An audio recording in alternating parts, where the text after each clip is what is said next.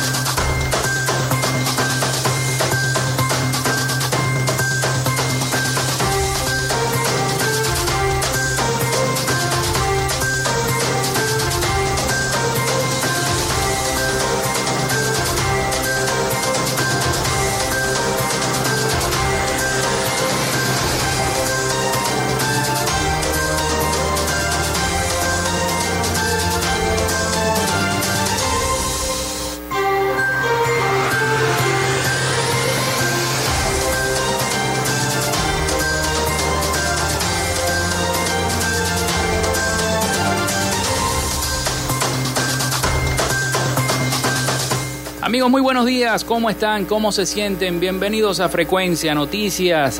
Espero que estén muy bien. Comenzando esta nueva semana del mes de septiembre. Les saluda Felipe López, mi certificado el 28108, mi número del Colegio Nacional de Periodistas el 10571. En la producción y community manager de este espacio me acompaña la licenciada Joanna Barbosa, su CNP 16911. En la dirección de Radio Fe y Alegría, Irania Costa. En la producción general, Winston León. En la coordinación de los servicios informativos, la licenciada Graciela Portillo. Nuestras redes sociales, arroba frecuencia noticias en Instagram y arroba frecuencia noti en Twitter. Mi cuenta personal, arroba Felipe López TV. Llegamos también por las diferentes plataformas de streaming, el portal www.radiofeyalegrianoticias.com y también por... Uh, este espacio se emite en diferido como podcast en las plataformas iBox, Anchor, Spotify, Google Podcast, TuneIn y Amazon Music Podcast.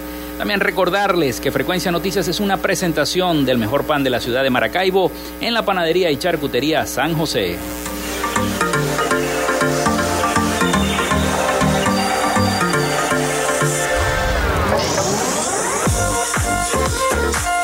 Si estás buscando el mejor pan de la ciudad para tu hogar o piensas en un emprendimiento de comida rápida y necesitas el pan de hamburguesa o perro caliente más sabroso de Maracaibo, en la panadería y charcutería San José te estamos esperando con la mejor atención y el pan más caliente y delicioso. Tenemos para ti el pan francés, dulce, campesino, andino, el pan relleno de guayaba, las lambadas y las sabrosas quesadillas. También tenemos pastelería. Estamos ubicados en el sector panamericano, Avenida 83 con calle 69, finalizando la tercera etapa de la urbanización La Victoria. Para pedidos, comunícate al 0414-658-2768. Panadería y Charcutería San José, el mejor pan de Maracaibo.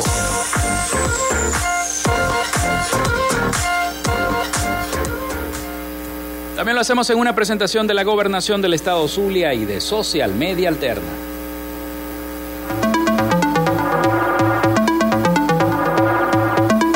Gracias a la gente de Social Media Alterna hacemos posible la interacción tecnológica en redes. Si estás buscando quien te brinde asesoría o lleve las redes sociales de tu empresa o negocio, es momento de hacer el contacto con Social Media Alterna.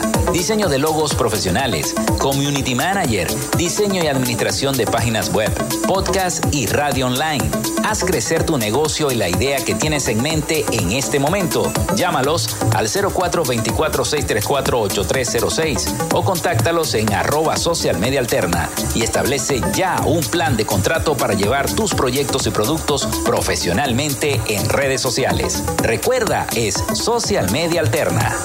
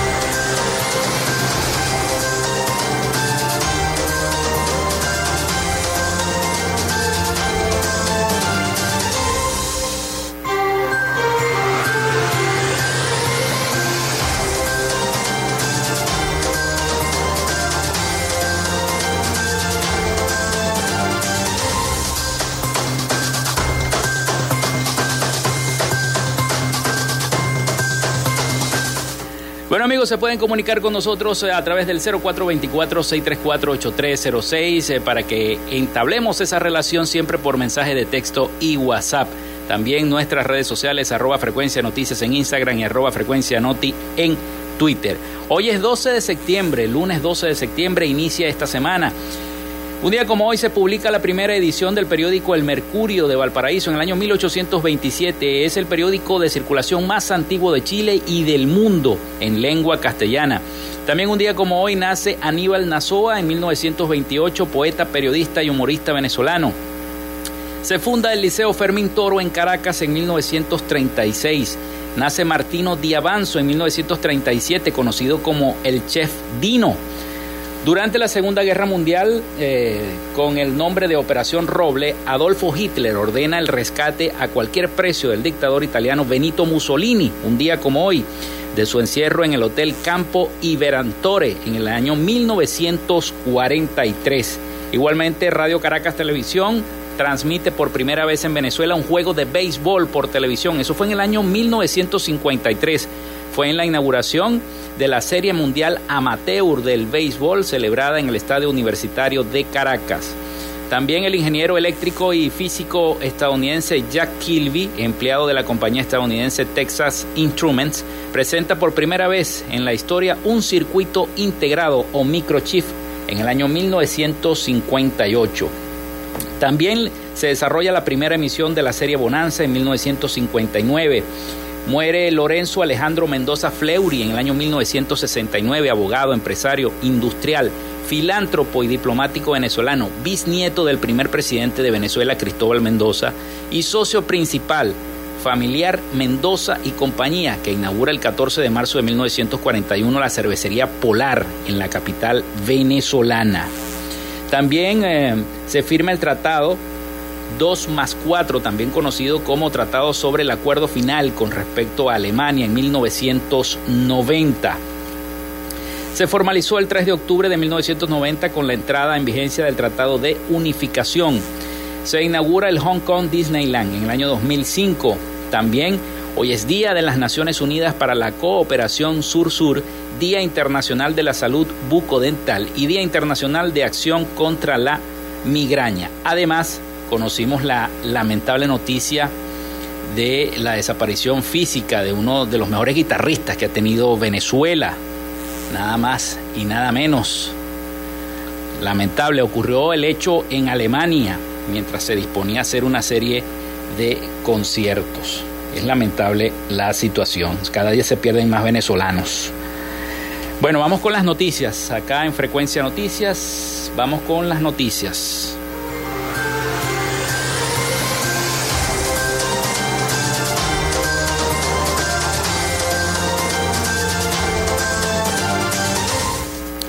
Bueno, sigue la exigencia al voto en el exterior. La mayoría de los políticos, específicamente María Corina Machado, sigue con la exigencia. Cada vez más voces se suman a la exigencia de que se les garantice el derecho al voto a los ciudadanos venezolanos en el exterior, en un proceso electoral venidero, sobre todo en estas eh, llamadas elecciones primarias. Ya estaremos conversando de política y de mucho más con nuestro invitado de hoy, el doctor Pablo Martín Pérez Álvarez. Nada, no te llevo nada, pues ex gobernador del estado Zulia que ya está con nosotros en el estudio. Bueno, vamos a escuchar entonces este audio de nuestros aliados informativos, La Voz de América.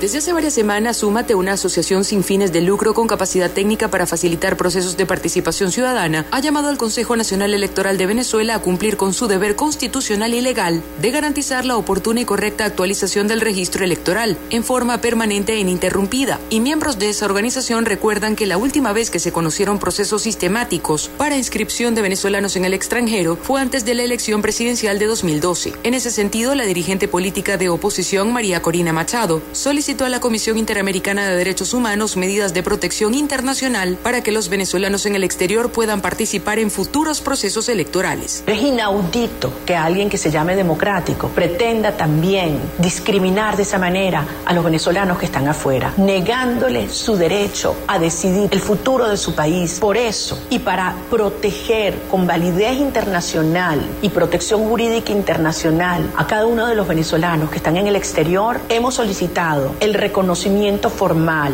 y validez internacional de todos los derechos políticos de los venezolanos. Solo 107.927 venezolanos están registrados para votar en el exterior, de acuerdo al corte del registro electoral correspondiente al 30 de abril de este año. Pero según estimaciones de Súmate, de los más de 6.800.000 venezolanos en el extranjero, al menos 4.800.000 están en edad de votar. Enrique Márquez, uno de los cinco rectores del Poder Electoral venezolano, anunció el 16 de agosto que consignó una propuesta de reglamento para el ejercicio del sufragio en el caso de los venezolanos que residen en el exterior y aseguró que queda de parte del organismo definir el momento para abordar el asunto. Carolina Alcalde, Voz de América, Caracas.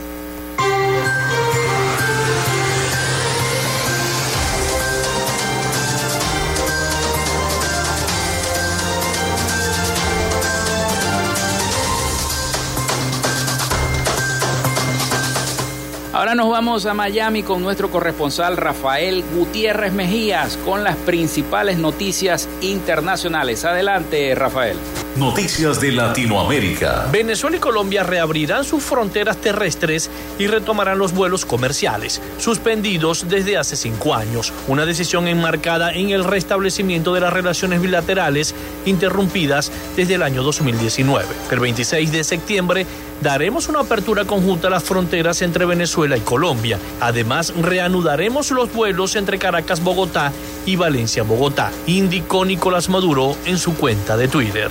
Próximo 26 de septiembre daremos apertura a la frontera entre Colombia y Venezuela. Como primer paso, se reanudará la conexión aérea y el transporte de carga entre nuestros países. Confirmamos el compromiso del gobierno por restablecer las relaciones de hermandad, tuiteó por su parte el presidente de Colombia, Gustavo Petro. Ambos países retomaron relaciones formales el lunes 29 de agosto con la llegada a Caracas del embajador colombiano Armando Benedetti, así como el arribo a Bogotá del embajador venezolano Félix Plasencia. Un nuevo episodio de censura tuvo lugar este fin de semana en La Habana, un concierto del popular cantante cubano Emilio Frías, director de la orquesta El Niño y la Verdad. Fue abruptamente interrumpida la noche del sábado por personal de seguridad del régimen. El espectáculo que tuvo lugar en la estatal Casa de la Música de Galeano, en el centro de La Habana, estaba a punto de culminar cuando un encargado de seguridad increpó al técnico de audio de la presentación, según distintas versiones. Así se pudo apreciar también en video del evento que comenzaron a circular por las redes sociales en la madrugada de este domingo. Acto seguido y en señal de protesta, el artista arrancó la canción y en medio de la ovación del público le dijo a la gente del régimen, túmbalo si quieres, túmbalo si quiere ahora. El técnico fue expulsado del escenario pese a la protesta de Frías, quien había sido invitado en varias ocasiones al festival y conciertos oficiales. El concierto culminó a poco tiempo con el desalojo del resto de los espectadores. El exministro de Hacienda de Colombia, José Manuel Retrepo, salió al paso de las declaraciones del presidente Gustavo Petro sobre la obligación de subir el precio de la gasolina corriente en ese país, debido al déficit de 10 billones de pesos por trimestre en el Fondo de Estabilización de Precios de Combustibles. Retrepo, que también fungió como ministro de Comercio, Industria y Turismo en el gobierno de Iván Duque, le recordó al actual mandatario varios puntos del marco fiscal de mediano plazo que se le enseñaron durante el empalme entre el gobierno entrante y el saliente. En este sentido, según Retrepo, se dejó claro por una parte que se hizo un pago y por otra que la parte restante se dejó presupuestada. Vía Twitter en un hilo, Retrepo en primer lugar le dijo a Petro Presidente, es muy importante retomar lo que le compartimos en el empalme y que le di personalmente con el marco fiscal de mediano plazo. Allí ve usted que pagamos 14.2 billones de pesos del déficit antes de salir y dejamos 28.5 billones presupuestados, así como otras fuentes de pago. El exministro también sostuvo que sabiendo el costo fiscal con responsabilidad, propusieron y dejaron en marcha, de acuerdo con el Fondo Fiscal de Mediano Plazo, un proceso ordenado, gradual y cuidadoso de respuesta a esta realidad y lo dejaron reflejado presupuestalmente y con medidas a corto y largo plazo. El diálogo del gobierno de Ecuador con la mayor organización indígena de ese país, iniciados tras violentas manifestaciones meses atrás, han avanzado poco, dijo a la agencia de noticias AFP el líder de la Conferencia de Nacionalidades Indígenas durante un encuentro de guardias nativos este fin de semana. Los temas más sensibles que se tratan en los diálogos de Ecuador son subsidios, control de precios y explotación minera y petrolera, señaló Leonidas Isa, quien participa en el primer encuentro de la Guardia Indígena en la amazónica comunidad de Sinangoe, en la provincia de Sucumbios. En cuanto a la focalización de subsidios para los combustibles, hay temas favorables y eso necesita que más se pueda avanzar, añadió sin precisar cuáles son las coincidencias. Por su parte, el ministro de Gobierno, Francisco Jiménez, ha señalado que el diálogo, los acuerdos y aún los disensos dan muestra de un Estado democrático y de paz. Hasta acá nuestro recorrido por Latinoamérica para Frecuencia Noticias con el CNP 12562, Rafael Gutiérrez. Noticias de Latinoamérica.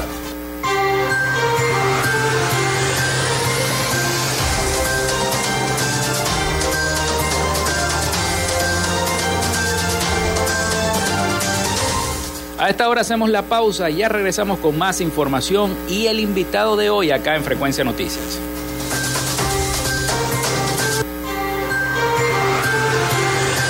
Ya regresamos con más de Frecuencia Noticias por Fe y Alegría 88.1 FM con todas las voces.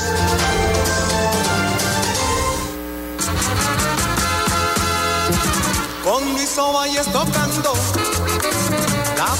está bien buena. Y la gente está bailando, bailando con esta orquesta que sabe animar la fiesta. En medio de la parranda, cuando la pista está llena.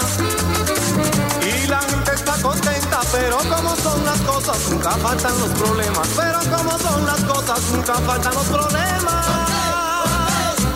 Se fue la luz, se fue la luz, se fue la luz, se fue la luz.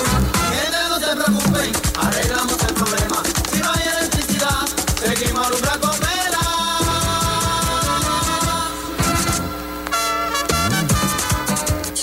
En Radio Fe y Alegría son las 11 y 18 minutos.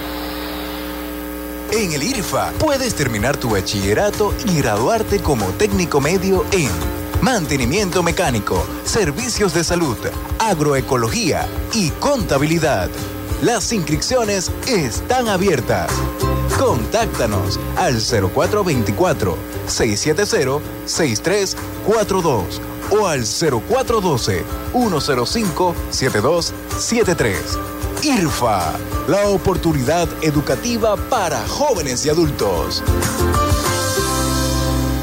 Inicio del espacio publicitario. Ante el costo para los maravinos en cuidar la salud y su bienestar, una solución.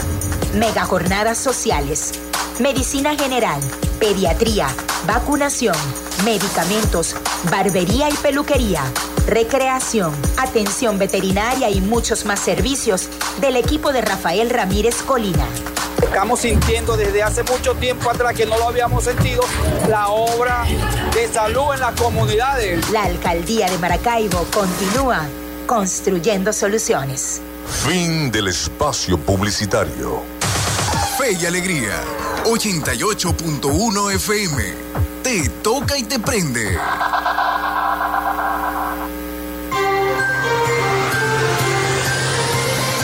En sintonía de Frecuencia Noticias por Fe y Alegría 88.1 FM con todas las voces.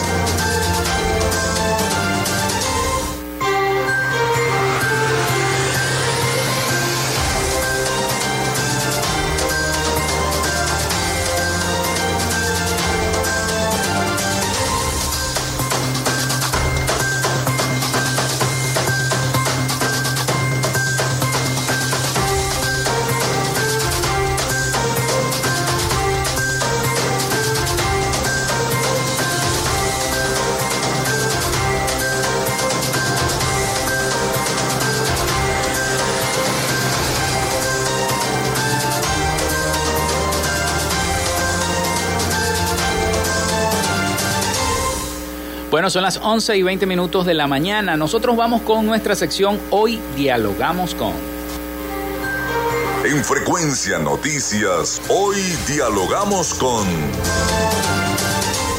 Vamos a dialogar con un amigo, viejo amigo, el doctor Pablo Martín Pérez Álvarez, ex gobernador del estado Zulia y además dirigente de Primero Justicia en la entidad. Bienvenido Pablo a Frecuencia Noticias. Muchas gracias Felipe, muchas gracias. Bueno, un tiempo sin, sin estar aquí entre los micrófonos los dos juntos, ¿no?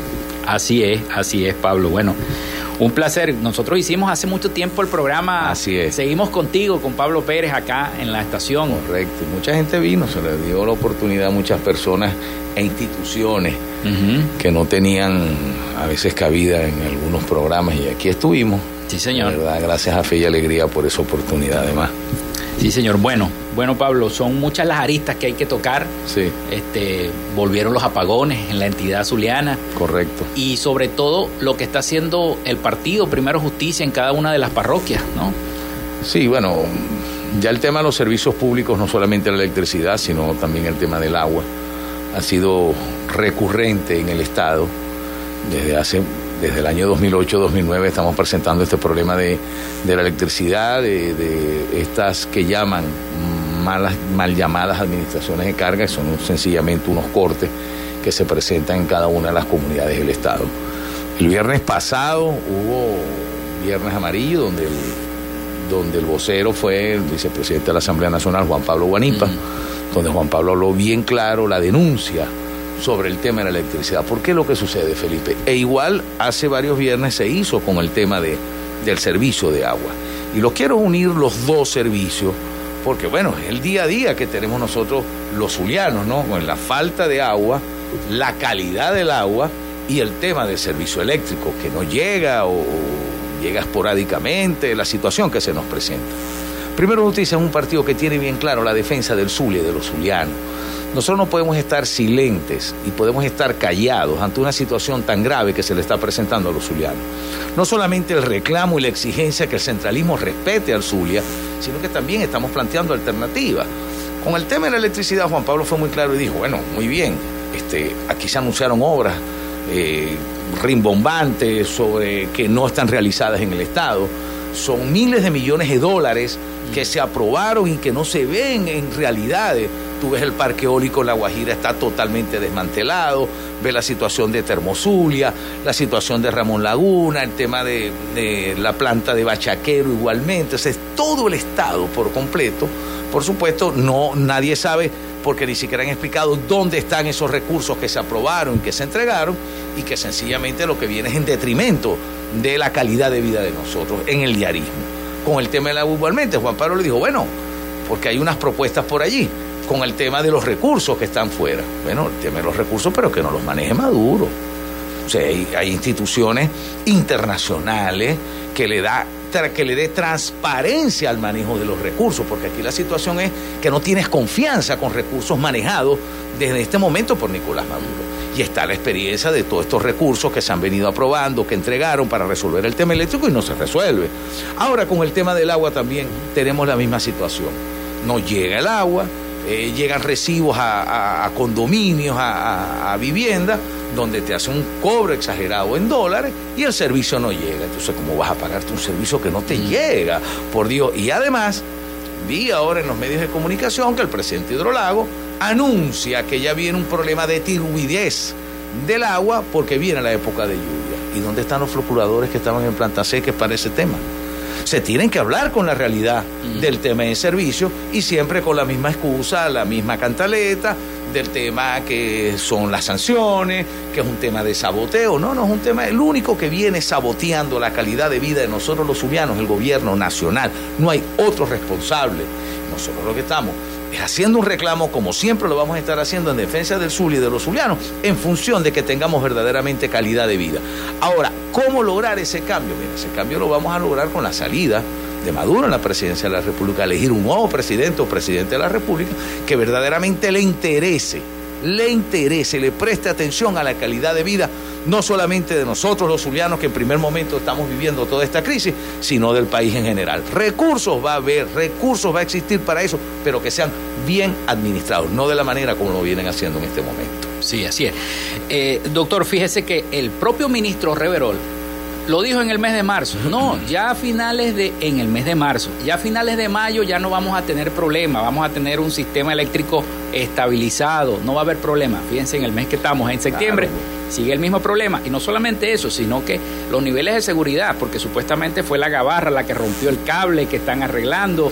Primero se hablaba de que no, no existía ningún cable, luego se habló de que sí. El famoso cable sublacust. Sí, exacto. Sí, este, fíjate, eh, Felipe, y quienes nos están escuchando. Eh, Usted que fue gobernador Mira, sabe muy bien cómo excusas funciona. hay por todos lados. Siempre buscan una justificación.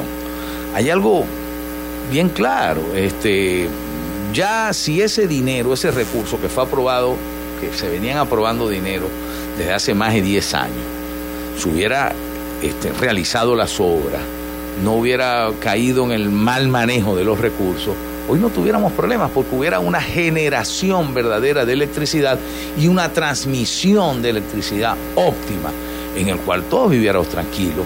Pero hoy no sucede y el tema eléctrico va más allá. El tema eléctrico no es solamente que se te va la luz, es que es un tema de la calidad de las personas que tienen problemas de salud, que necesitan refrigerante, eh, refrigerados, unos medicamentos, quienes tienen tratamiento, eh, el tema de las bombas que tienen que arrancar con el tema del, del servicio para impulsar el tema del agua, también vas a tener dificultades. Bueno, todo, eh, los, los, los, los- artefactos que se te dañan en los bajones y, y las ides y las venidas de electricidad, eh, se te dañan los alimentos. eh, es toda una situación de verdad este, bien calamitosa con la que vivimos y que siempre la, misma mamadera de gallo, entonces viene alguien, te anuncia desde Caracas, dice, bueno, ya esto no va a pasar más nada, ya todo está resuelto. No, no está resuelto nada. O sea, no está resuelto nada. Ayer igualmente pasamos horas sin electricidad en varios sectores de Maracaibo y de San Francisco y de otros municipios. Entonces, ya nosotros no podemos acostumbrarnos a vivir de esta manera. Uno no se puede acostumbrar a vivir así. Tenemos que organizarnos, tenemos que levantar nuestra voz de protesta, pero sobre todo esta organización es una organización comunitaria y que por supuesto tenga un, hecho bien lógico y un objetivo bien claro, que es la salida de Maduro a la presidencia de la República, para que nosotros podamos tener, vuelvo y repito, como lo dije anteriormente, un presidente o presidenta que verdaderamente nos enrumbe hacia el progreso, hacia el bienestar, hacia el desarrollo y no tener a Venezuela a mediados del siglo XX. Estamos ya a 22 años del siglo XXI y hoy situaciones que no se vivían, hoy la estamos viviendo, el tema que sucedió con el bueno, tantas cosas, Felipe, que siempre hay que decirlas, hay que repetirlas, no podemos tener memoria corta y recordar cuántos anuncios han hecho para resolver la situación de los servicios públicos en el Estado y palabras que se las lleva el viento. Bueno, vamos a hacer la pausa, pues son las 11 y 29 minutos de la mañana. Les recuerdo el 0424-634-8306 a través de la mensajería de texto o WhatsApp para comunicarse con nosotros. También en nuestras redes sociales, arroba frecuencia noticias en Instagram. Y Alegría arroba frecuencia noti en 88.1 FM con todas las voces.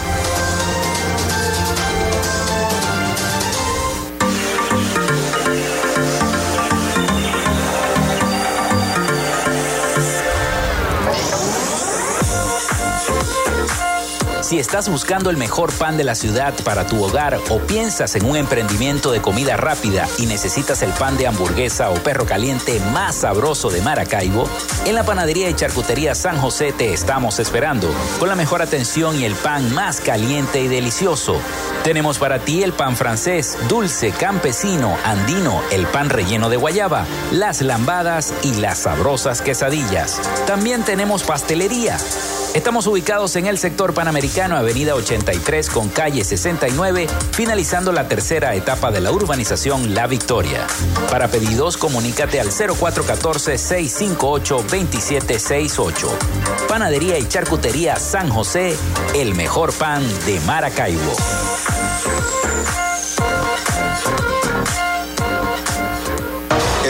Saber y Emprender ha entregado 1.500 becas a jóvenes y adultos para su capacitación en varias especialidades.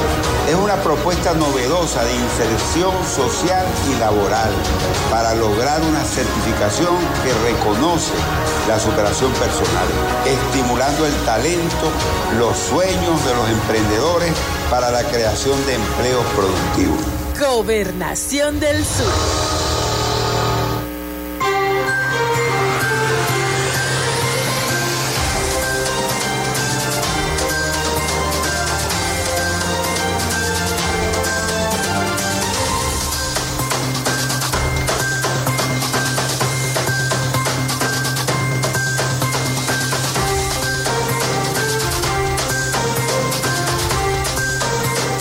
11 y 34 minutos de la mañana. Nosotros seguimos con esta entrevista, este diálogo que tenemos con el ex gobernador del estado Zulia, el doctor Pablo Pérez Álvarez, y además dirigente de Primero Justicia.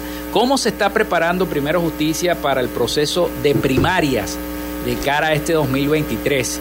Siempre algunos dicen que sería muy bueno que se adelantaran las primarias para que tuviera más tiempo, más espacio de hacer la campaña el que quede, ¿no? Como ese candidato unitario. Bueno, fíjate, Felipe, primero que todo, siempre nosotros hemos apostado al tema de las primarias para la, para la elección de quien sea nuestro abanderado o abanderada presidencial. Eh, en mi, caso personal, nosotros participamos en unas primarias del año 2012, donde gana Enrique Caprile, de segundo lugar quedé yo, y después vinieron los demás que participaron, María Corina, Medina. Este, lo que sí está claro es que la primaria como método es fundamental a la hora de darte legitimidad como candidato, ¿no? Es fundamental. PJ ha apostado a ello, hoy tenemos, hay varios precandidatos aspirando a, ser abanderado del partido dentro de este proceso primario y que por supuesto eh, en el partido en este, en este momento está eh, haciéndose el reglamento de la elección para escoger quién va a ser nuestro abanderado en el proceso de la primaria y estar claro que vamos a hacer una piedra fundamental, angular, para el tema de tener bien sólida la unidad. Eh, quien vaya a este proceso electoral, eh, cada partido va a lanzar sus candidatos, eh, es ir al proceso, reconocer el resultado, por supuesto, de quien fue que obtuvo la mayoría de los votos y salir todos con una sola candidatura a enfrentarle a quienes han sido los destructores de Venezuela durante tantos años. Eh, yo pienso que aquí no hay que matarse mucho la cabeza, a veces nosotros complicamos más las cosas. Yo te voy a dar una apreciación muy personal, no quiero hablar en nombre del partido, sino en nombre de Pablo Pérez. Yo creo que el proceso primario se puede hacer sin el CNE. Yo te lo digo, el 2012 participaron más de 3 millones de venezolanos. Ahí estarías de acuerdo con una de, de, las solicitudes del Partido 20, en específico de María Corina, Mira, que pide que sea sin el CNE. Ya hay varios. Es que tú la primera la puedes hacer sin el CNE. Nosotros en el 2012 fuimos sin el CNE. O sea, nosotros tenemos capacidad de personas serias, ecuánimes y equilibradas para este, poder llevar un proceso electoral. Eh, así de sencillo. Eh, vuelvo y te repito, ya esa experiencia se dio en el año 2012. Este, y no solamente lo planteó ella, lo planteó otras personas, otras personas lo han planteado. Lo que pasa es que no vamos a hacer araca con eso. Tengo información que para el mes de octubre aparentemente va a salir ya el reglamento con el tema de las primarias con su fecha. Se está trabajando en eso. Eh, yo entiendo algunos temores. Bueno, es que no sale. No, no, no, sí va a salir. Ahora, también mi opinión personal, vuelvo y te repito, es personal algunas apreciaciones que te voy a dar, es que hay que meter a todo el mundo en el saco de estas primarias. Y no sé si la palabra saco se escucha muy mal o bien. No sé a los alacranes, como a los llamados alacranes. Por eso que te lo digo. Tú los invitas a participar en la primaria y que ellos vean si se meten o no. Eso es como alguien que tú invitas para una fiesta en tu casa, para tu cumpleaños, una fiesta de un hijo, una hija o de tu esposa, como tú quieras. Y tú le invitas a la fiesta, él verá si se mete o no. Que ellos digan que no se van a meter. Porque aquí nosotros tenemos que demostrarle al pueblo venezolano quiénes son los que tienen una alianza con, estos señores, con Maduro y el PSUV y quiénes no. Eso es clarito. Eh, sacarlos de una vez, entonces los pone a ellos una condición que dice, bueno, es que a mí no me dijeron nada. No, hermano, métase, pues, métase. Y la gente lo va a identificar. Hoy el pueblo venezolano está bien claro quiénes son los que están verdaderamente eh, comprometidos en el cambio en Venezuela, pero un cambio como tiene que ser. No esa, esos arreglos, subterfugios entre gallos y medianoche, con el, con el, con, con- el PSUV para hacer algunas cosas o garanti- o garantizarse cosas. Yo estoy bien claro y Primero Justicia está bien re claro cuál es nuestra función. Nosotros somos un partido de oposición a Nicolás Maduro, que hemos presentado propuestas claras al país, que hemos tenido candidato presidencial y que hoy vamos a decidir en el futuro próximo con un reglamento que se está discutiendo dentro del partido para decidir quién va a ser nuestro abanderado. ¿Quiénes están aspirando? Primero, nuestro líder, Juan Pablo Guanipa, está aspirando Enrique Capriles y está aspirando Carlos Ocarín. Son los tres nombres que están ahorita en la palestra dentro de Primero Justicia. Decidiremos quién será y vamos a la calle, como siempre lo hemos hecho, no solamente para procesos electorales, pues Primero Justicia siempre está en la calle comprometido con Venezuela. El, uno de los rectores del Consejo Nacional Electoral, Enrique Márquez, ha dicho que se está haciendo una evaluación de cómo será el voto en el exterior. Porque en las elecciones pasadas el voto en el exterior no fue tan garantizado, eh, digámoslo así, no se garantizó el voto del exterior. Hoy en día hay una diáspora, se contabilizan más de casi 7 millones de venezolanos que están fuera del país. No, casi esos 7 millones no, no tendrán la oportunidad de votar, de ejercer el derecho al voto, porque la mayoría están ilegales en los sitios Sí. donde están. Porque el gobierno está diciendo, en este caso el Consejo Nacional Electoral, que tienen que ponerse a derecho en las distintas embajadas. Pero, ¿y los países que no reconocen al gobierno como tal? Por ejemplo, Estados Unidos, que no reconoce al gobierno como tal. ¿Cómo estaría dispuesto a aceptar la Felipe, oposición en esa este, situación? Fíjate, eh, eh, la lucha de condiciones tiene que mantenerse. La lucha de condiciones, no solamente el tema de los venezolanos, el voto de los venezolanos en el exterior, es el tema de los inhabilitados, es el tema de Los presos políticos. de los presos políticos, el tema de la apertura verdadera del registro electoral permanente, que nuestros jóvenes puedan este, inscribirse en el registro electoral y quienes quieran hacer cambio de domicilio lo puedan hacer sin ningún problema, saber dónde están las máquinas para eso. Este, es un, pro- un- un- un tema anterior a lo que es la parte preelectoral, ¿no? Pero tenemos que sostener una lucha en función de eso, porque ya en el momento de la campaña, bueno, el tema de las cadenas, el tema de la utilización de recursos del gobierno para lo que es la campaña electoral. Pero en este momento hay que mantener esa lucha. Por supuesto, eso se discutió para el año 2013, recuerdo bien la elección de Capriles contra Maduro.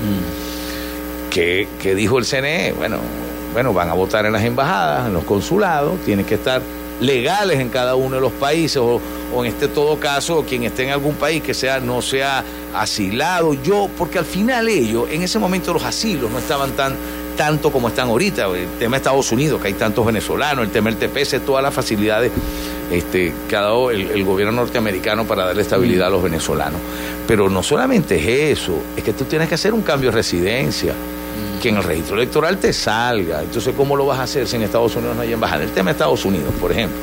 El tema de Colombia, no. Hoy Petro re- re- relanza las relaciones Chile, con Venezuela. Que yo te voy a decir algo, el tema de la frontera, yo lo veo bien. Bueno, que la frontera exista, porque además a nosotros nos beneficia la apertura a la frontera. Pero, por ejemplo, el tema de Colombia, donde hay más venezolanos en Colombia, no son en los Estados Unidos. O sea, es en Colombia. Casi 3 millones de En venezolanos. Colombia, ¿dónde está el grueso? En Colombia, ¿dónde está el grueso? Este, eh, ¿Cuál va a ser este, la situación? Lo importante es que el Consejo Nacional Electoral lo hable claro y por parte de nosotros luchar a que esas condiciones verdaderamente se den. Ahora, salir, hablando del mismo tema, pero yéndome más adelante. Nosotros tenemos que sostener la lucha con eso. Pero recordemos que ellos van a jugar a quedarse. Es el juego del poder. Ellos van a jugar a quedarse por encima de lo que sea. Y nosotros tenemos que tener, ser un muro de contención. No solamente en la presión hacia ellos, sino también en el tema de la participación. Hoy, con, dos- con toda la diáspora que se ha presentado, ellos son minoría en el país. Porque además no solamente la gente que se ha logrado, se- lamentablemente ha ido de Venezuela, no solamente es voto que, que, gente que votaba por, por, las, por las alternativas democráticas, sino también yo votaba por ellos también, ¿no? Sí. Entonces aquí ha sido que la mayoría ha sido de la alternativa, bueno, sí es verdad, pero hoy seguimos siendo mayoría dentro de quienes queremos un cambio en Venezuela, somos mayoría. Este, se han ido 7 millones, quedan eh, 15 millones de electores, 13 millones de electores. Ah, no. O sea, nosotros tenemos todavía mayoría en función de, de, de, lograr, vuelvo y te repito, para finalizar el tema, seguir presionando por mejores condiciones, entre eso el tema del voto en el exterior, pero por supuesto estar preparado que de repente van a hacer cualquier argucia para que se nos sea más difícil el voto en el exterior. Y nosotros tenemos que aquí verdaderamente hacer el trabajo para incentivar con la unidad, con la campaña, con la emoción de lograr el cambio en Venezuela, que la gente participe. 11 y 44 minutos de la mañana, vamos a la pausa y ya regresamos con más y este diálogo con el doctor Pablo Pérez Álvarez, ex gobernador del estado Zulia.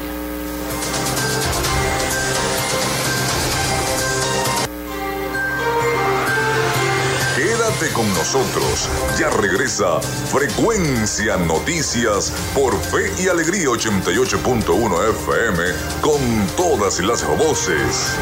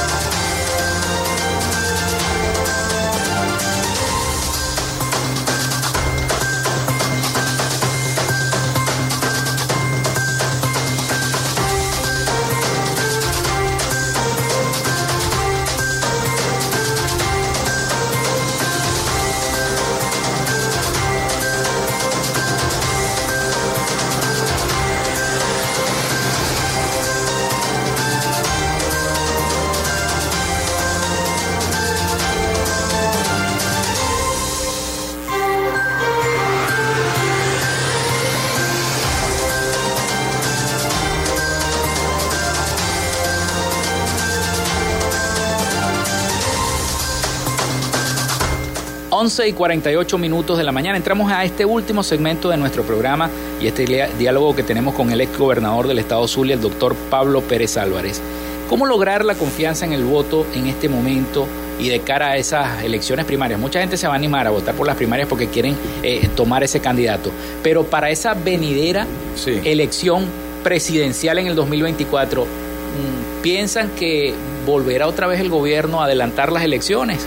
Bueno, de ellos no te sorprenda nada, ¿no? Este, lo que sí pienso, eh, no, sé, yo no tengo la verdad absoluta, pero te voy a dar mi, apreciación. Este, mucha gente se abstiene a veces de votar porque nos ve divididos, eh, porque nos ve cayéndonos a piña entre nosotros con los micrófonos, ¿no? Eh, yo primero hago un llamado a los diferentes factores, ¿no? partidos, dirigentes políticos. Hoy, bueno, mucha gente nos cuestiona, ¿no? Con razón, algunos, otros sin razón, pero bueno, a todos nos meten en el mismo saco. Algún cuestionamiento porque no se ha logrado el cambio. Eh, porque mucha gente va al proceso de noviembre del año pasado, que se perdieron varias gobernaciones por falta de unidad. Muchas veces esa falta de unidad se da porque no hubo proceso primario, ¿no? En algunos casos en algunos casos que había obligatoriamente que ir a un proceso primario. caso distinto fue del Zulia, bueno, eh, Rosales que fue el candidato a gobernador, caso de Ramírez que fue candidato a alcalde de Maracaibo, que no habían más candidatos que tuvieran oportunidad. Quiero decir el caso de Maracaibo. O sea, Rafael no tenía rival para ser el candidato de la, de, la alternativa democrática, a pesar que eh, sacaban cuñas inventando, sacando. Bueno, ahí estuvo la votación. Pero fíjate que hubo primarias en San Francisco, un municipio este, que, bueno, fueron dos grandes ligas para el proceso, Montoya y Gustavo. Ganó Gustavo, bueno, y, salimos a apoyar a Gustavo. Gustavo logró una victoria. Igual sucedió en Cabimas, donde hubo primarias, se logró unas victorias apabullantes. El único lugar que hubo primarias aquí en el estado que no se logró ganar, pues un municipio complicado, que tiene sus, sus aristas, sus situaciones, que fue el municipio de Lozada. Pero en Cabimas fuimos a primaria y ganamos avasallantemente. En Lagunillas hubo primaria, se ganó de manera muy fácil. Hubo primarias en Colón, se ganó muy bien. Este, donde hubo primaria, se lograron, se logró. Eh, En, en, en, Rosario hubo primaria, también se ganó muy bien. Lo que te quiero decir que la primaria es como método muy bueno. Ahora, nosotros tenemos que poner de nuestra parte. Si vamos a un proceso de primaria, donde yo lo que voy a ofender al otro, estamos, estamos cayendo en un tema haciéndole el franco juego al régimen. O sea, o nosotros no podemos hacerle juego al gobierno o al PSUV en la jugada que andan ellos. Ellos van a estar en una jugada de tratarnos de dividir con algunos que sí tienen su arreglo, pero nosotros tenemos que estar bien claros, identificarlos quiénes son.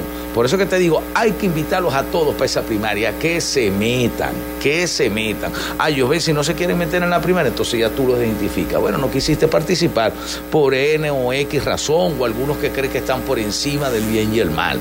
Hay una realidad en el país que se está viviendo, una realidad en el Zulia que estamos viviendo, con el tema de los servicios públicos, con el alto costo de la vida, con el tema de la gasolina. La calidad de la gasolina que estamos surtiendo es de mala calidad, octanaje muy bajo, por eso que a veces la gente dice, bueno, pero la gasolina no me está rindiendo, ¿qué será? No, el no. carro se me daña cada rato. Claro, porque el octanaje no es el que está acostumbrado a los carros. Entonces, bueno, por citar algunos casos, tres temas fundamentales, el tema servicios públicos, agua y luz, el tema del alto costo de la vida, porque hay una realidad, hay un alto costo de la vida en Venezuela y muy especialmente aquí en el Estado, y un sinfín de problemas. Aquí la economía no se termina de reactivar y aquí la economía no se va a terminar de reactivar hasta que tú no salgas, tiene que haber un cambio político en Venezuela que venga con verdaderas políticas económicas de crecimiento al país. Aquí no hay políticas económicas de crecimiento. Ahora se entendieron que el empresario privado funciona. Ahora se entendieron y después ese, ese tema, ese circo que se ha dado con este bandido de, de- del que era presidente de PDVSA, Rafael Ra- Ramírez. el malo. El malo. Porque el bueno es el que tenemos aquí en Rafael Maracaibo. Ramírez Colina, yo siempre los identifico Rafael así. Ramírez Colina, el negro, el bueno, el alcalde de Maracaibo, es una cosa. Eso, eh, eso es como comparar una hostia con otra cosa. El otro que está afuera, que defalcó PDVSA, entonces se cae a palo con los de aquí, a ver quién le metió más mano a esto. O sea, Dios, hermano, o sea, ya lo escribió un artículo, por, por cierto, Claudio Nazoa escribió un tema de la carta este, dirigida al, al innombrable este señor. Entonces, nosotros aquí tenemos que estar claros. Ah, bueno, aquellos que estén arrepentidos, que apoyaron a esos señores, vénganse para acá. Nosotros los recibimos con los brazos abiertos, pero tener bien claro que tenemos que ir en unidad. Mientras más la fortalezcamos, más le vamos a generar confianza al elector. Lo vimos en el 2015. No le creemos falsas expectativas a la gente, porque a veces cuando creamos falsas expectativas vienen las decepciones también. Pero tenemos que ir paso a paso e informarle al pueblo qué es lo que se viene haciendo y hacia dónde vamos a avanzar. Los he visto protestando en Hidrolago, los he visto protestando en varios sitios. Este último fin de semana creo que protestaron por acá por Bellavista. Sí, exactamente. Eh, frente a la Plaza Paez. Bueno, frente a un monumento de desidia y que fue una subestación que iban a hacer ahí, que ni terminaron, después le cayó el vandalismo y seguimos con los problemas de electricidad. Felipe, vuelvo y te repito, PJ es un partido que defiende al Zulia y vamos a seguir defendiendo al Zulia y a los zulianos, sin ningún tipo de mezquindad. Y aquí las instituciones tienen que salir a hablar. Aquí el Consejo Legislativo tiene que salir a hablar. Los consejos municipales tienen que salir a hablar y levantar su voz de protesta y de reclamo ante la manera con que el gobierno nacional viene dándonos pela a nosotros los zulianos con el tema de los servicios públicos. Sí, la verdad que es fuerte. Hemos visto al alcalde Rafael Ramírez Colina. Rafael el bueno. El bueno. El negrito. Trabajando en la, trabajando y echándole piernas a cada rato en las redes sociales lo vemos, muy activo, recogiendo la basura.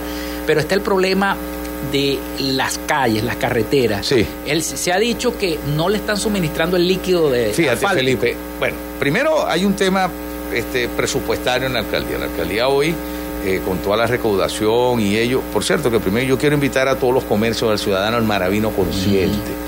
Hay que pagar el tema de la recolección de basura. Ya salieron unas tasas que realmente no son, son de las más bajas del país. Si se van a comparar con esta empresa Fopuca que está en Caracas, este, que hay gente que está vinculada con ellos aquí en el estado, bueno, averigüen cuánto están pagando allá, a ver si la gente da los números para pagar eso. En Baruta, en Chacao, en el Latido, no le dan los números. Pero bueno, eso es un tema de ya de ellos. Este, aquí nosotros estamos haciendo de tripas corazón, se ve una atención del alcalde a pesar de un presupuesto muy diezmado. Eh, la alcaldía apenas tiene 24 millones de dólares de presupuesto. Uno dirá, 24 millones de dólares es bastante. Sí, es bastante para tenerlo uno en la cuenta, pero es muy poco para el tema de tenerlo la alcaldía de Maracaibo para dirigido y destinado a resolverle los problemas a la ciudadanía.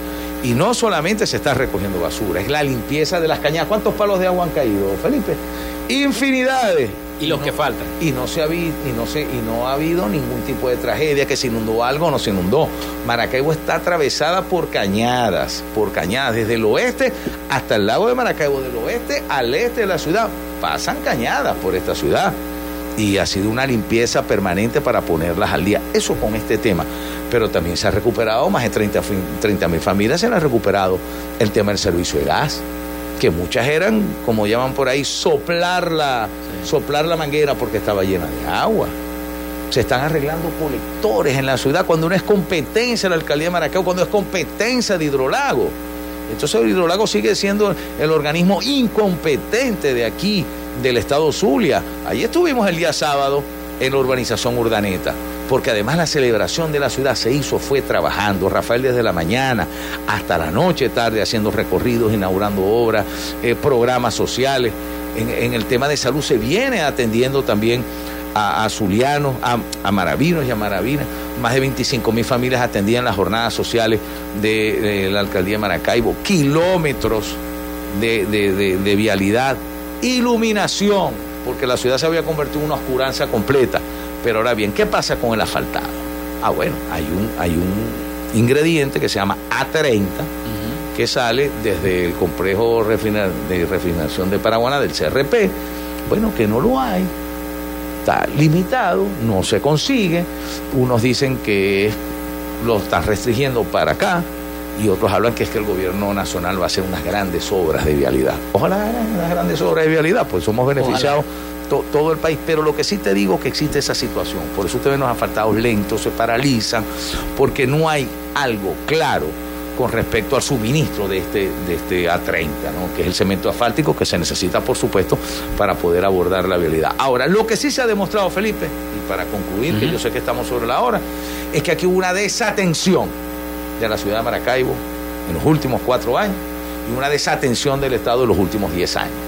Aquí cuando nosotros entregamos el Estado Zulia en el año 2012, aquí no había la situación que estamos viendo ahora y la tardanza fue que el PSUV le pusiera la mano al Zulia en las manos de Arias Cárdenas de Omar Prieto para el desastre que se recibió en el Estado. Y el tema de Casanova en Maracaibo, bueno, entre la extorsión que tenía el CEDEMAT, más la desatención y y no, no ir hacia donde tiene que ir la gestión municipal, situación que se presentó, pero gracias a Dios tenemos a Rafael Ramírez Colina, el bueno, atendiendo la ciudad. Y todavía falta.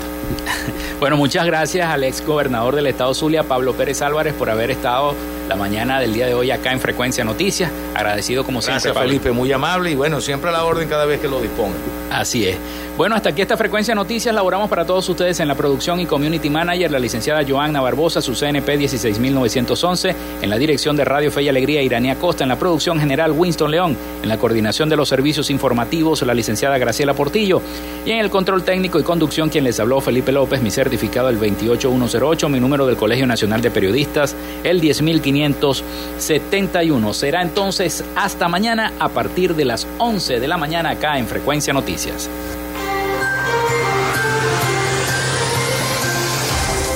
Frecuencia Noticias fue una presentación de Panadería y Charcutería San José, el mejor pan de Maracaibo. Están ubicados en el sector panamericano, Avenida 83 con calle 69, finalizando la tercera etapa de la urbanización La Victoria. Para pedidos, comunícate al 0414-658-2768. Gobernación del Estado Zulia. Social Media Alterna. Si necesitas una página web, un community manager o un logo profesional, haz crecer tu negocio y la idea que tienes en mente en este momento. Llámalos al 0424-634-8306 o contáctalos en arroba social media alterna. Frecuencia Noticias.